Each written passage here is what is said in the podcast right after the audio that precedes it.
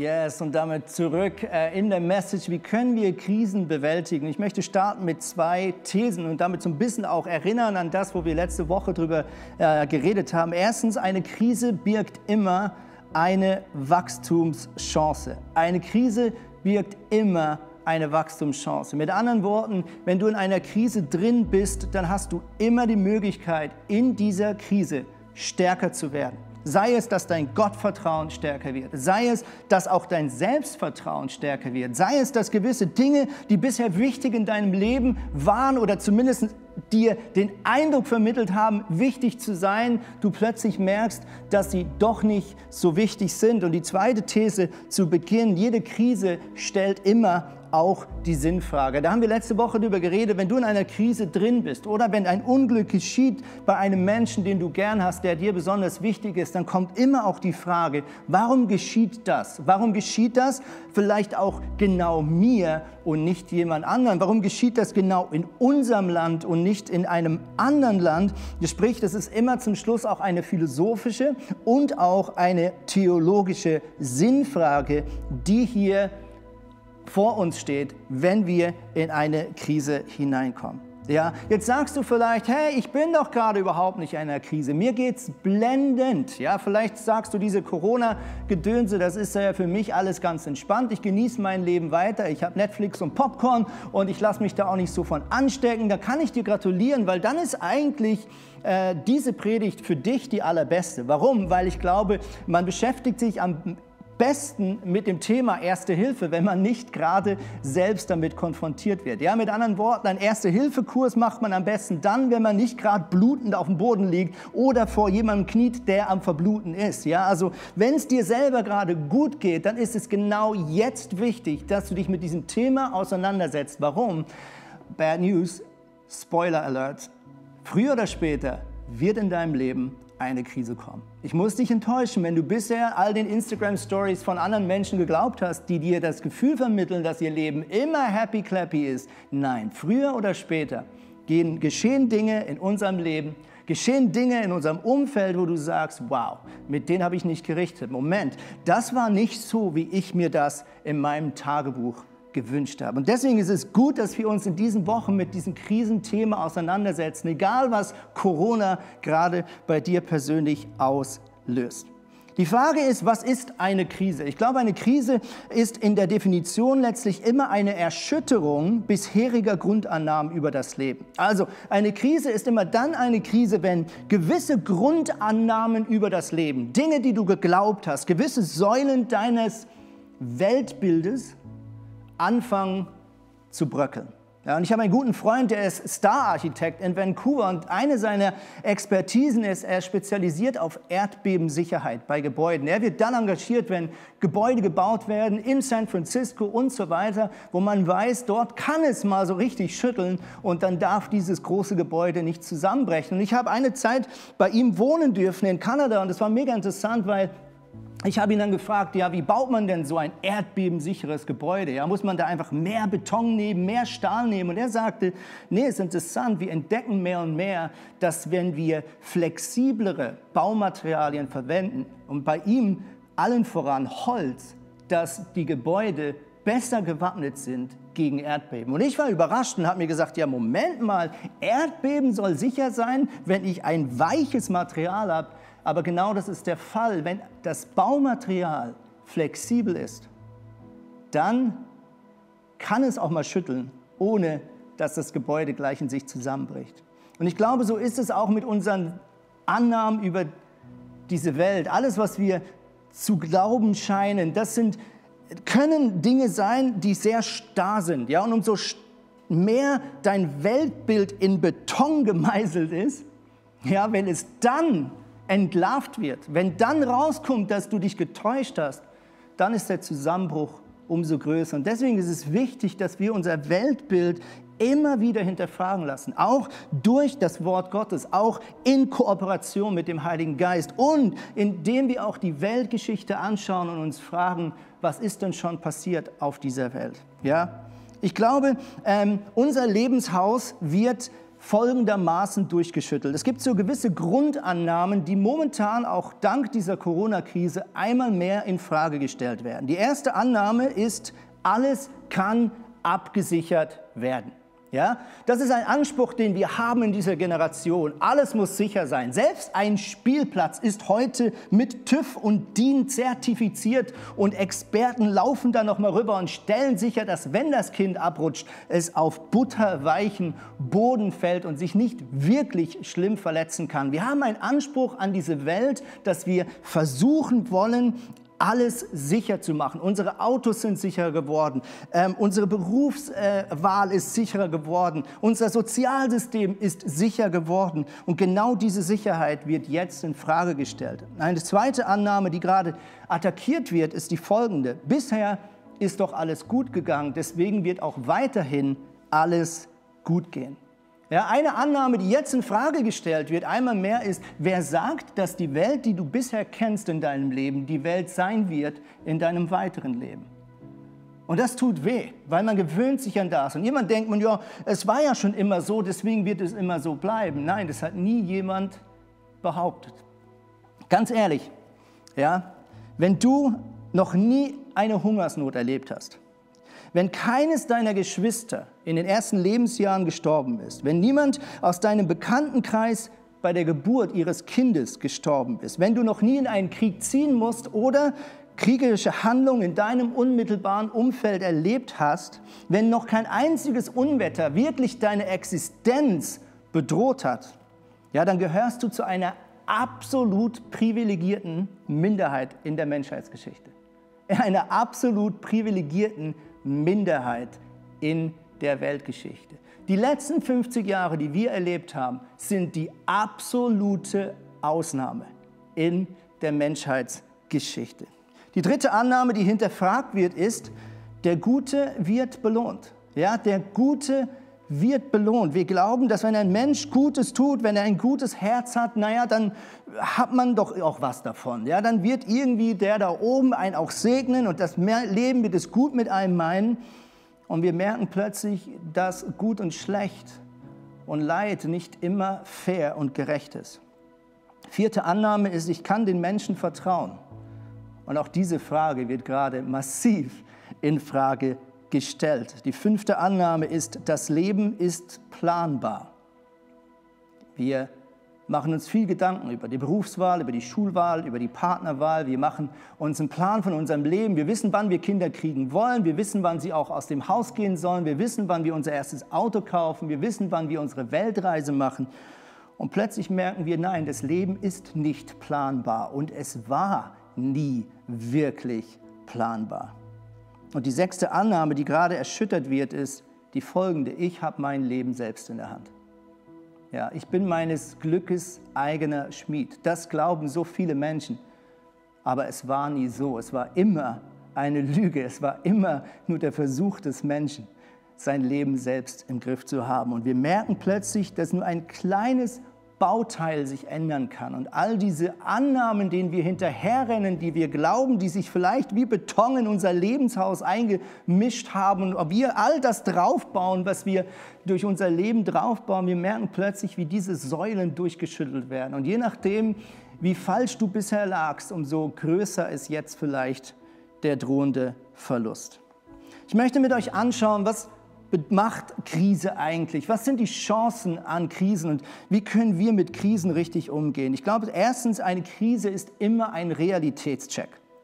Ja, eine Krise, wie wir schon besprochen haben, schüttelt dein Lebenshaus einmal durch und es zeigt sich, was ist stabil was hat sich gelohnt, dass du das dein Leben da drauf gebaut hast und was ist vielleicht gar nicht so gut für dich gewesen? Es ist mega interessant. Sigmund Freund, ein äh, für uns alle bekannter Mann, ähm, den wir früher oder später in der Schule ähm, uns mit auseinandergesetzt haben. Er hat eine These formuliert, als er damals gewirkt hatte und sagte Folgendes: Umso länger du einen Menschen hungern lässt, also umso länger du Menschen kein Essen mehr gibst, umso gleicher werden alle Menschen. Er hat gesagt, ja, umso länger du das durchziehst, umso vergleichbarer werden alle Menschen und sie wollen alle nur noch das eine, nämlich essen. Also alle unterschiedlichen Lebensziele und Geschmäcker werden weggeschnitten und zum Schluss wirst du eine, eine Masse an Menschen haben, die sagt, wir wollen alle nur noch das eine, nämlich etwas zu essen.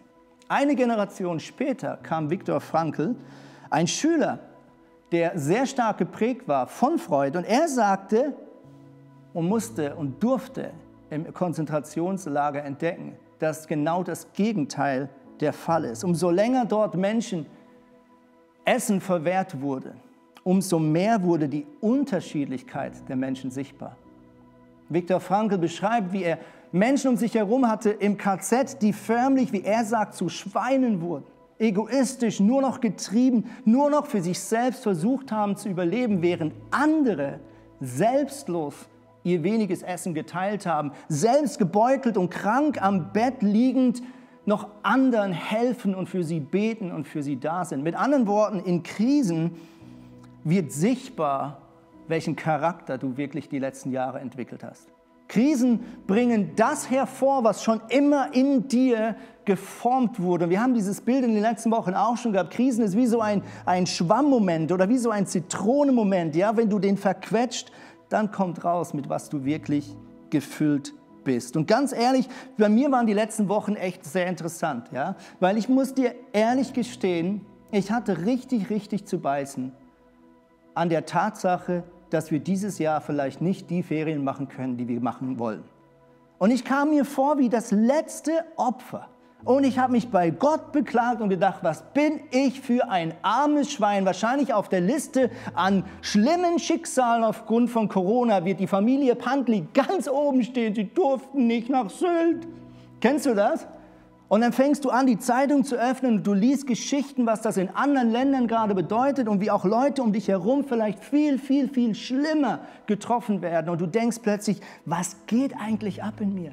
Was bin ich für ein scheiße Egoist, ich kann es gar nicht anders sagen, als dass jetzt das das letzte Problem ist, mit was ich mich gerade auch auseinandersetzen muss. Versteht ihr, wenn wir in Krisen drin sind, dann kommt das raus, was wir vielleicht jahrelang in uns aufgebaut haben. Zweitens, jede Krise, jede Krise birgt eine Chance. Okay, jede Krise ist eine Chance. Es ist so interessant, ich habe mal ein bisschen angefangen zu googeln, wie viele Erfindungen, Dinge, die für uns heute selbstverständlich sind, in einer Krise entdeckt wurden. Dinge aus der Medizin, Dinge, die mit praktischer Lebensführung zu tun haben oder Lebenshilfe, äh, ganze Erfindungen auch im Management- und Leadership-Bereich. Ganz vieles von dem entsteht erst in der Krise. Ich liebe Römer 8, Vers 27, eine Bibelstelle, die viele von uns sehr, sehr gut kennen, aber die einmal mehr so gehaltvoll ist, wenn wir sie auch in diesen Tagen lesen. Hier heißt es, das eine aber wissen wir, wer Gott liebt, dem dient alles, was geschieht, zum Guten. Dies gilt für alle, die Gott nach seinem Plan und Willen zum neuen Leben erwählt haben. Jetzt ist interessant, hier steht nicht, denen, die Gott dienen, geschieht nur Gutes. Das steht da nicht. Es steht nur, dass das, was dir geschieht, dir zum Guten dienen kann. Ja, Gott stellt nicht in Aussicht, dass alles rund läuft. Ja, dass wenn du Gott dienst, dass er dich von allem bewahren wird und alles um dich herum wegbannen wird, was irgendwie dein Leben bedrohen könnte. Nein, aber er verspricht dir, dass auch wenn du durch so eine Krisenzeit durch musst, dass er Gutes in dir hervorbringen kann. Jetzt sagst du, ja, aber was kann denn das Gute sein, ja, wenn du so richtig durch eine fette Krise gehst, wenn du einen geliebten Menschen vielleicht verlierst, äh, wenn du selbst dem Tod ins Auge schaust, dann denkst du, ja, come on, also was soll da noch Gutes sein? Es ist interessant, was der nächste Satz hier sagt. Hier heißt es, wenn Gott nämlich auserwählt hat, der ist nach seinem Willen auch dazu bestimmt, seinem Sohn ähnlich zu werden. Also hier stellt Paulus klar, was er wirklich meint mit zum Guten dienen. Er spricht hier unsere Jesus-Ähnlichkeit an. Er sagt, wenn du an Gott dranbleibst, dann kann dir das schlimmste Elend dieser Welt geschehen. Etwas wird besser und das ist dein Charakter. Etwas kann besser werden und das ist dein Maß an Jesus-Ähnlichkeit. Und ganz ehrlich, das ist unsere Berufung. Das ist unsere eigentliche Berufung, die wir haben die uns bis in alle Ewigkeit versprochen wird, dass wir Jesus ähnlich werden. Und das ist die Zeit, in der wir drin sind, ist nicht die Zeit, wo wir einfach verwöhnt werden von Gott, sondern die Zeit, die wir hier noch haben auf der Erde, das sagt die Bibel selber, ist die Zeit, wo unser Charakter reift durch gute und schlechte Tage. Die Frage ist, warum sind Krisen Chancen? Ich glaube, Krisen sind deswegen Chancen, weil du Täuschungen entlarven kannst. Ja, wenn wir enttäuscht werden, wie das Wort schon sagt, dann wird eine Täuschung in unserem Leben von uns weggenommen. Mit anderen Worten, wenn du in einer Krise bist, dann ist die große Chance da, dass du bisherigen Lügen in deinem Leben auf den Leim kommst, dass du plötzlich checkst, das stimmt ja gar nicht. Dinge, die bisher dein Leben fehlgeleitet haben, falsche Prioritäten, die Gott jetzt durch die Krise dir wegnehmen kann.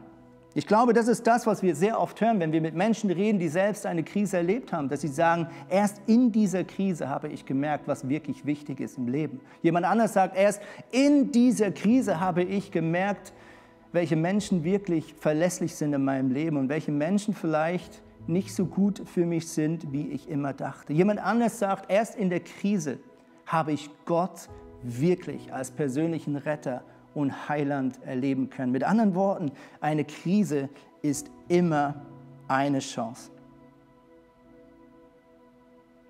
Es war interessant, ich war letzte Woche am Freitag auf Samstag unterwegs und äh, habe ähm, richtig eine fette Krise gehabt in dieser Krise. Ja. Ich konnte nicht schlafen von Freitag auf Samstag und ich bin irgendwann dann um 5 Uhr aufgestanden, weil ich dachte, gut, also ich kann jetzt doch länger die Decke anstarren oder ich stehe einfach auf. Und ich bin in die Natur gegangen, es war ein wunderschöner Morgen, es hatte Tau auf den Wiesen und ich lief quer durch den Wald und ich habe Gott mein Herz ausgeschüttet und habe gesagt, ich komme damit nicht klar, was gerade abgeht. Und all diese Ängste und Gedanken, was könnte alles noch kommen und warum ist das alles geschehen? Und ich habe mich so richtig bei Gott beschwert und gesagt, dass ich ehrlich gesagt gerade mächtig überfordert bin mit dem, was hier abgeht. Und dann sagte Gott interessanterweise einfach einen Satz zu mir und er sagte, Andi, ich habe es zugelassen.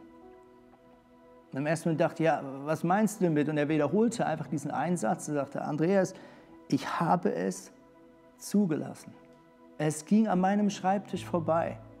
Mit anderen Worten, das heißt nicht, dass Gott der Urheber ist, aber das bedeutet, dass Gott mir heute Morgen und damit auch dir, glaube ich, zurufen möchte. Alles, was geschieht, ist an meinem Schreibtisch vorbeigegangen. Ich bin vorinformiert. Und ich habe alle Möglichkeiten dieser Welt, dich durch diese Krise hindurchzubringen. Und ich hatte dann eine sehr, sehr gute Zeit mit Gott, weil ich gemerkt habe, wie ich viele Dinge in meinem Leben wie zu, einem, ja, wie, wie zu einer Selbstverständlichkeit wurden. Ja, ich bin jetzt 41 Jahre alt in zwei, drei Wochen und ganz ehrlich, ich habe in diesen 40 Jahren nicht einen einzigen Krieg in meinem Land erlebt. Ich war bisher immer gesund. Äh, wir hatten bisher nie die Situation, dass irgendeine Seuche uns bedroht hätte. Und Gott sagt, Andi, es ist vielleicht an der Zeit, dass du lernst, dein Glück nicht davon abhängig zu machen. Ob du gesund bist, ob es in deinem Land gerade sicher ist oder nicht, ob du einen gesicherten Job hast oder nicht.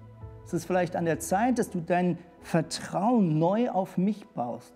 Und vielleicht ist das die Chance, die wir alle gerade haben, wenn uns Dinge weggenommen werden, dass wir unser Haus, unser Lebenshaus wieder neu auf den bauen können, der als einziger wirklich verlässlich ist. Und das ist unser wunderbarer Gott im Himmel.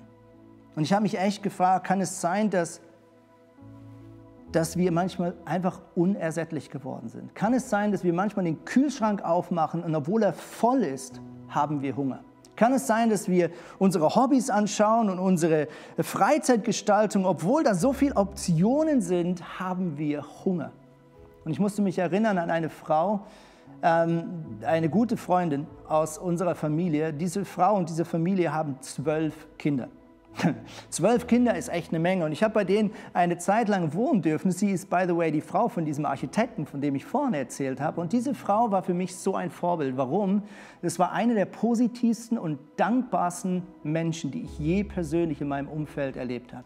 Ja, und ich kann mich gut erinnern, wie sie einmal nach Hause kam und sie war irgendwie unterwegs, um Kind A von nach B zu bringen und dazwischen äh, zu Kind C äh, zu D zu bringen und so weiter und so fort. Und sie kam leuchtend nach Hause, wie wenn sie es im Sechser im Lotto gehabt hat und war völlig aus dem Häuschen. Und sie erzählte uns, dass sie heute etwas so Besonderes erlebt hatte, nämlich, dass sie Das sagte sie wortwörtlich. Sie sagte, ich hatte heute 20 Minuten nur für mich. Ja, sie berichtete, wie sie letztlich eine Lücke hatte von 20 Minuten, während sie das eine Kind abgegeben hatte und das andere wiederholen musste, wo sie einfach alleine mit ihrem großen Bus über die Felder fuhr. Und sie sperrte mir vor, dass sie heute 20 Minuten hatte, nur für sich. Mit anderen Worten, hier ist ein Mensch, der mit viel weniger zufrieden ist, als dass ich es vielleicht bin. Und ich frage mich, kann es sein, dass manchmal erst der Hunger uns lehrt,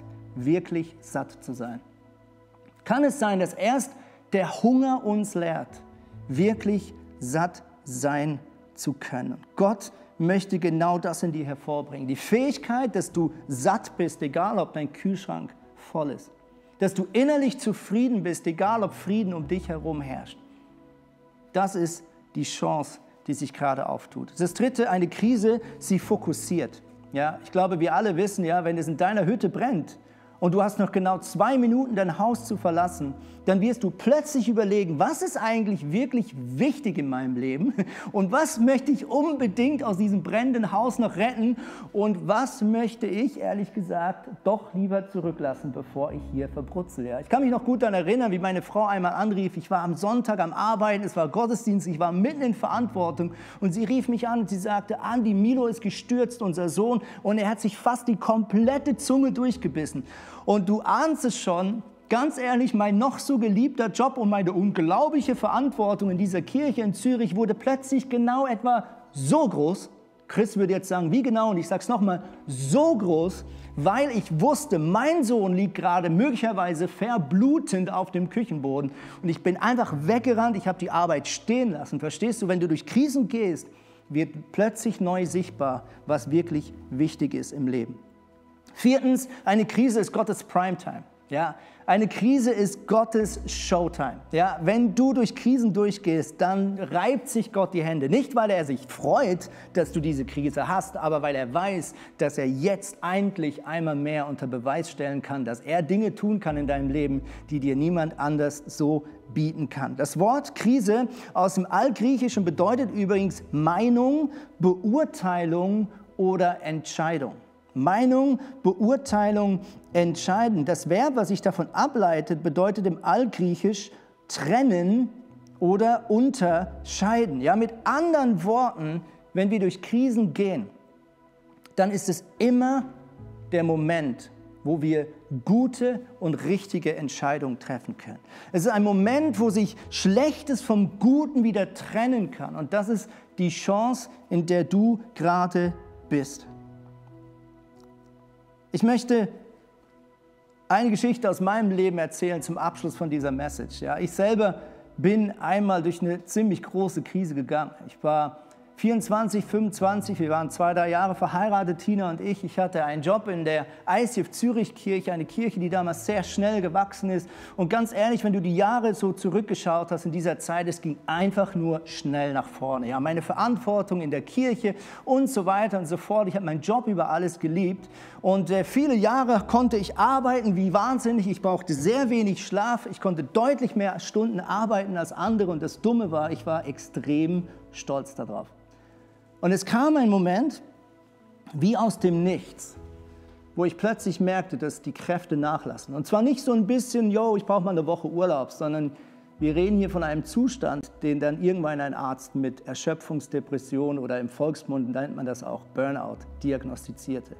Und ich weiß noch, wie ich einen Termin hatte bei der gläubigen Psychiaterin, sie war Ärztin und auf dem Weg dorthin fuhr ich mit dem Auto und mir ging es so mies, dass ich zweimal mit dem Auto über eine absolut rote Ampel gefahren bin. Ja, das erste Mal war es noch nicht so schlimm, weil es war jetzt noch nicht so eine wichtige Kreuzung. Die zweite Kreuzung war eine der größten Kreuzungen in der Stadt direkt beim Hauptbahnhof und ich war so kaputt, obwohl ich mich gerade erst wiederentdeckt hatte, wie ich über eine rote Ampel fuhr und mir versucht habe, nochmal vorzunehmen, dass ich das jetzt nicht nochmal machen darf, habe ich nur etwa anderthalb Minuten später mich wiedergefunden zwischen quietschenden Autos, weil ich über eine komplett rote Ampel gefahren bin. Und ich landete dann irgendwann vor dem Schreibtisch dieser Ärztin und ich beschrieb ihr diese Situation und sie meint, okay, das klingt wirklich nicht gut, Herr Pantley. Und jetzt denkst du, oh krass, oh ja, mega schlimm. Und natürlich haben ganz viele für mich gebetet und ich habe auch Gott gesagt, oh bitte heil mich von diesem Burnout. Und Leute haben mir die Hände aufgelegt und Freunde haben für uns gebetet. Und ich hatte innerlich so den Wunsch, oh Gott, komm, da gibt es doch diesen Knopf, den du drücken kannst. Ja, und da geht es mir wieder gut. Da kann ich wieder weitermachen. Ja, da kann ich wieder reinstürzen in die Arbeit und meine Energie ist wieder da. Und du ahnst es schon, Gott hat diesen Knopf nicht gedrückt. Und was dann kam, war fast zwei Jahre des immer wieder jede Woche nach Winterthur fahren, eine Stadt weiter von Zürich, jeden Dienstagnachmittag zu dieser Frau zu fahren und eine Gesprächstherapie zu machen, Woche für Woche, Woche für Woche, um mein Leben einmal komplett aufzuräumen. Und Gott sagt in meinem Fall, ich drücke den Knopf nicht. Ich kann den Knopf drücken, Andi. Guck, ich kann den Knopf drücken, deine Energie ist wieder da. Aber all diese Lebenslügen, die du geglaubt hast, die du irgendwo in deinem Leben entwickelt hast, die werden alle verborgen bleiben. Und Gott ist der Gott der Wahrheit. Mit anderen Worten, er liebt es, dich mündig zu machen. Mündig bedeutet, er besteht darauf, dass wenn du länger mit Gott unterwegs bist, dass Lebenslügen in deinem Leben nichts zu suchen haben. Gott ist der Gott, der aufklärt, der dich in die Wahrheit hineinnimmt. Und Lebenslügen werden entlarvt. Und mit anderen Worten, Gott hat sich maximal viel Zeit genommen die vielen, vielen Bausteine in meinem Leben einmal komplett auseinanderzunehmen, mit mir anzuschauen, zu reinigen, zu korrigieren, falsche Lebenslügen rauszunehmen und daraus ein neues Fundament zu bauen, wo er sagt, auf dem kann ich wirklich etwas Göttliches draufbauen. Ich möchte dir zusprechen, Krisen sind schwer, Krisen tun weh und wenn du drin bist, fühlt es sich scheiße an. Aber es sind die Phasen, wo Gott an deinem Fundament arbeitet. Das sind die Phasen, wo Gott im Verborgenen handelt und wo Gott ein Fundament baut, auf dem er später wunderbare Dinge bauen kann. Ich möchte jetzt einleiten in ein Poetry von Chanel. Sie hat ein paar Gedanken für uns aufgenommen und dieses Poetry soll dir einfach helfen, jetzt so einen Moment zu haben, wo Gott zu dir sprechen darf und wo du auch zu Gott sprechen kannst. Hier ist das Poetry.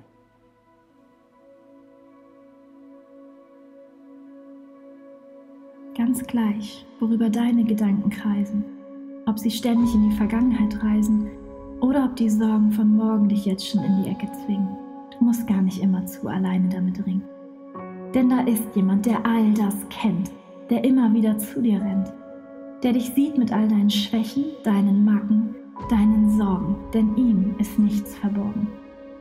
Du kannst immer nach dem Perfekten streben, dich verausgaben, alles geben Du kannst versuchen, nicht aufzufallen oder das Gegenteil, aber all das macht dein Herz nicht heil. Die Sehnsucht nach Liebe und Wärme schlummert doch in uns allen. Wir dürfen damit in seine Arme fallen. Denn nur er kennt dein Leben, denn er hat es dir gegeben. Nur er kennt deinen Schmerz, denn auch ihm brach es das Herz. Nur er war bereit, alles zu geben, seinen Sohn, verlassen, damit wir ewig leben. Wonach er sich sehnt, ist, dass du glaubst, dass du erkennst und mit allem zu ihm rennst. Dass du dein Leben und deinen Glauben teilst, dass du durch ihn auch andere heilst. Vielleicht denkst du, du bist zu klein oder du schaffst das nicht allein. Aber wie schon gesagt, da ist jemand, der dich kennt, der immerzu an dich denkt. Ihm bist du nicht zu klein. Mit ihm bist du auch nie allein. Er gab dir Stärken, um voranzugehen. Du wirst stark.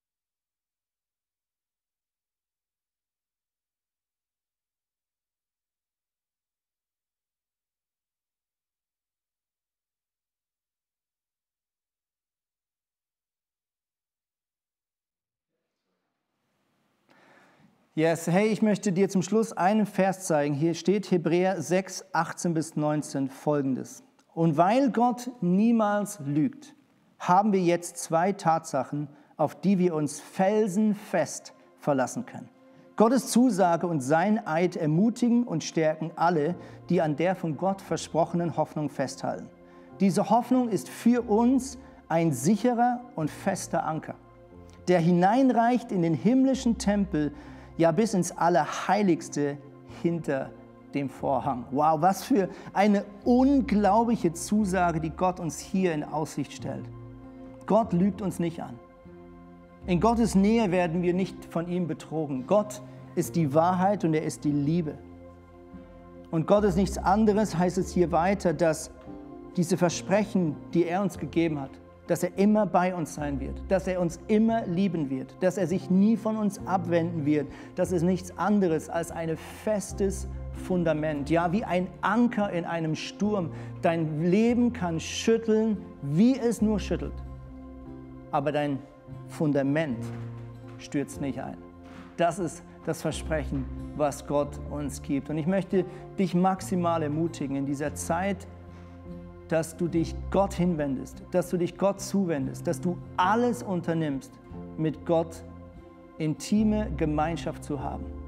Gott in dem zu finden. Und manchmal kostet das Aufwand, manchmal musst du beten und beten, manchmal musst du viel Zeit investieren, um in dieses Allerheilige vorzudringen. Aber es lohnt sich. Lass dich nicht berieseln von Instagram, lass dich nicht berieseln von Netflix, sondern nutze dieses Geschenk, mit dem allmächtigen Gott Gemeinschaft haben zu dürfen in diesen Zeiten.